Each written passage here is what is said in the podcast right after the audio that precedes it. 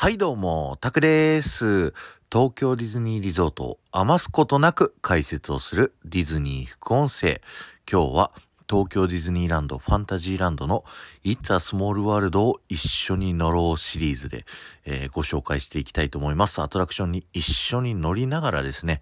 いろいろ解説をさせていただく一緒に乗ろうシリーズとうとう It's a Small World をやらせていただきたいと思いますということでですね、えー、50秒のところでですね、皆さん一度止めていただいて、It's a Small World 乗り込んでいただいたらですね、最初目の前にある、まあ、橋ですね、建物の中、入った時にですね、再生ボタンを押していただければなと思います。ということで、よろしくお願いします。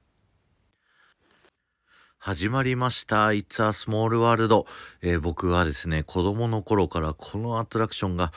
大好きでですね、本当に朝一にこの It's a Small World に乗って、このね、シャーマン兄弟っていうね、あの兄弟が作ったこの It's a Small World のテーマを聞きながら、えー、パークをどう一日遊ぼうってね、家族で会議をしながら、この It's a Small World を楽しむっていうのがね、すごい日課だったんですよ。で、あのー、この、It's a Small World ね、すごい思い出があったから、なかなかね、一緒のローシリーズできなかったんですけど、今日は思い切ってやろうと思います。では皆さん、最初にクイズです。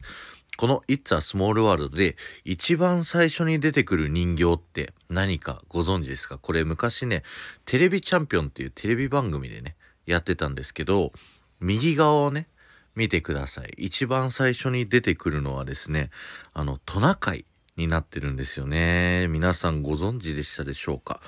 さあ、そしてこの It's a Small World はですね、えー、だいぶ前にですね、一度アトラクションがリニューアルされて、あの、ディズニーキャラクターが出てくるようになりました。右手にね、今いるのが、アナ雪のね、アナとエルサとオラフがいるんですけど、よーく耳澄ましていただくとですね、こう、レッド・イット・ゴーがね、ほんのり聞こえるようになってますんで、ぜひね、皆さん耳を澄ましてみてください。で、右側見ていただくと、今度はシンデレラとプリンス・チャーミング。で、左側を見ると、えー、っと、ピーターパンとウェンディですね。で、さらにその左奥が、あのー、メリダの恐ろしの森とメリダとクマさんたちですね。クマがめっちゃ可愛いですよね。で、この右側見ていただくとですね、こう、エッフェル塔が立ってるんですけども、この立ってるエッフェル塔の周りにね、こう宙を浮かんでいる人形たちありますよね。その中で、風船がついてて黄色い服を着た人形。これがですね、こう、It's a Small World のデザインを担当したメアリー・ブレアさんっていう方のね、人形だって言われてるので、ぜひ確認してみてください。で、その下、エッフェル塔の下にはね、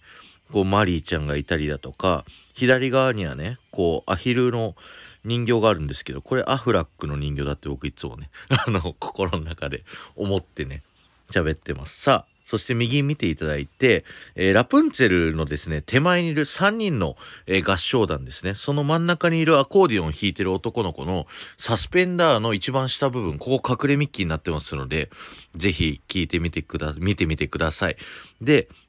ラプンツェルのとこではね、輝く未来がほんのり、こう書かれてかかってますんで、ぜひね、こういうなんかキャラクターがいるところにほんのりね、音楽がかかってるっていうのがリニューアル後のね、改変になってます。で、左を見ていただくと、あの、ピノキオがね、こういて、その右にね、ジミニークリケットが上下してるんですけど、このジミニークリケットのさ、こう上下さしてる棒をね、こうついつい見ちゃうよねっていうのがね、この裏側好きオタクとしては、えー、思いますね。さあ、ヨーロッパエリアを抜けてですね、次のエリアが、えー、っと、アジアエリアになっております。で、右手見ていただくと、ヘラクレスのキャラクターがいたりだとか、その奥のね、えー、エリアには、ムーランと、あの、コオロギと、で、上のタコがね、あの、ムーシューになっていたりとかしますので、ぜひ見てみてください。で、左側ね、こう見ていただくと、ジャングルブックのモーグリとバルーがいたりだとか、あと上の方をね、こう見ていただくと、こう魔法の絨毯に乗っている人形があるんですけど、その中でね、アラジンとジャスミンの人形がありますので、ぜひ見てみてください。さあ、そして右手がね、こう日本ゾーンですよね。でこの日本ゾーンを抜けていくとアフリカエリアになって右手にねあのティモンとプンバーとシンバがいるのでね是非見てみてくださいさあということでねあのしばらくディズニーキャラクター出ないので「It's a Small World」のお話しさせていただこうと思うんですけど「It's a Small World」は1964年に開かれたですねニューヨーク世界博覧会のパビリオンとしてユニセフからの依頼でディズニーが作成して、その博覧会が終了した後にカリフォルニアのディズニーランドに移設されたっていうアトラクションになっております。で、世界中のね、こう子供たちが出てきて、この It's a Small World のテーマを歌うっていうね。もともとこの曲はですね、あの、本当はウォルトの構想だと、世界中のあの子供たちがそれぞれの国の国歌を歌うっていう構想だったんですけど、それだとね、リズムも、あの、音楽もバラバラっていうことで、あの、シャーマン兄弟っていうね、二人の作曲家に、こう、世界共通で各国、国の言葉で歌えるように、で、簡単に演奏、どの楽器でもできるようにっていうので作ったって言ったね、そういったストーリーがありますので、ぜひね、この It's a Small World、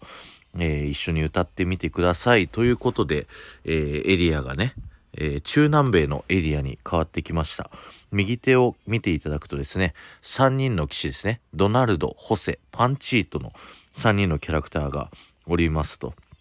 パンチートのね、フルネーム、すごい長いんですけど、皆さん知ってますか？パンチート、ロメロ、ミゲル、フニペロ、フランシスコ、クインテロ、ゴンザレスって言います。っていうね、豆知識を話して、で、中南米のね、こう、太陽の周りの方を見ると、あの、火がね、こう燃えてるような演出あると思うんですけど、あれは布がね、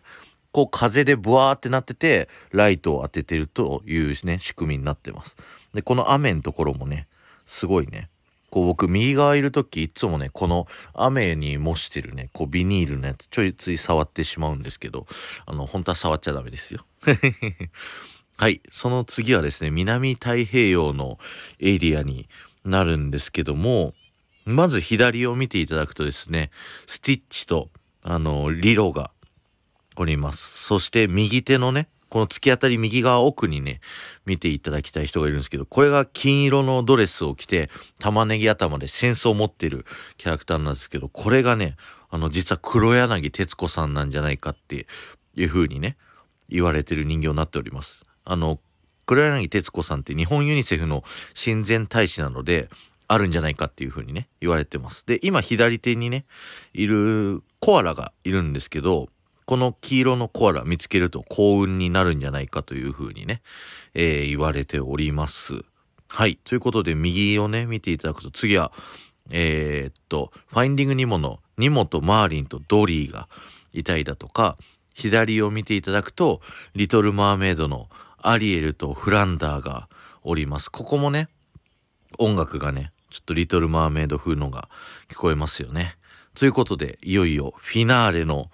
えー、ラストのゾーンになるんですけども、えー、この It's a Small World って世界中にね、あるんですけど、最後のエリアはみんなこう白いね、こう服を着て、で、その国の母国、だ東京ディズニーランドの場合は日本語でこう歌ってるっていうね、えー、そういった風に、えー、なっておりますということでね。世界中の子供たちがもう一つとなって手を取り合って仲良く同じ歌を歌ってるっていうね、ウォルトの世界平和に対する思いを形にしたアトラクション。これが It's a Small World なんですね。さて、ここのエリアで注目していただきたいのはですね、右側にいろんな人形がね、こうくるくる回っているシーンがあると思うんですけど、この人形の中の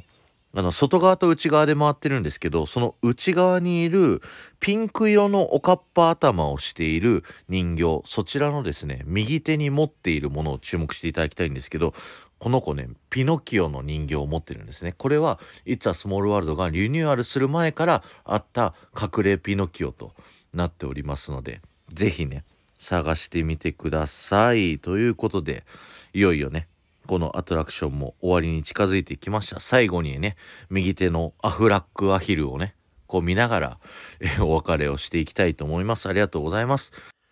一緒に乗ろうシリーズ久々にね、やらせていただいたんですけど、いかがでしょうか ?It's a Small World 一緒に乗りながらですね、えー、このいろんな解説、ぜひ楽しんでいただけたらね、嬉しいなと思います。ということで、今日は終わりです。ありがとうございました。この放送が面白いと思った方は、ぜひいいね、残していっていただけると僕はものすごく喜びますので、よろしくお願いします。また、ハッシュタグディズニー副音声をタップしていただくと、僕はいろんなね、東京ディズニーリゾートのいろんなところから豆知識をお話しさせていただいてますしこの「一緒に乗ろう」シリーズのハッシュタグタップしていただくと僕がですねいろんなアトラクションに一緒に乗りながらですね解説をしてますこれは本当にね僕が力を込めた魂を込めたあの配信になってますのでぜひそちらの方も聞いてみてください。この後も夢が叶う場所東京ディズニーリゾートで素敵な旅のひとときをお過ごしください。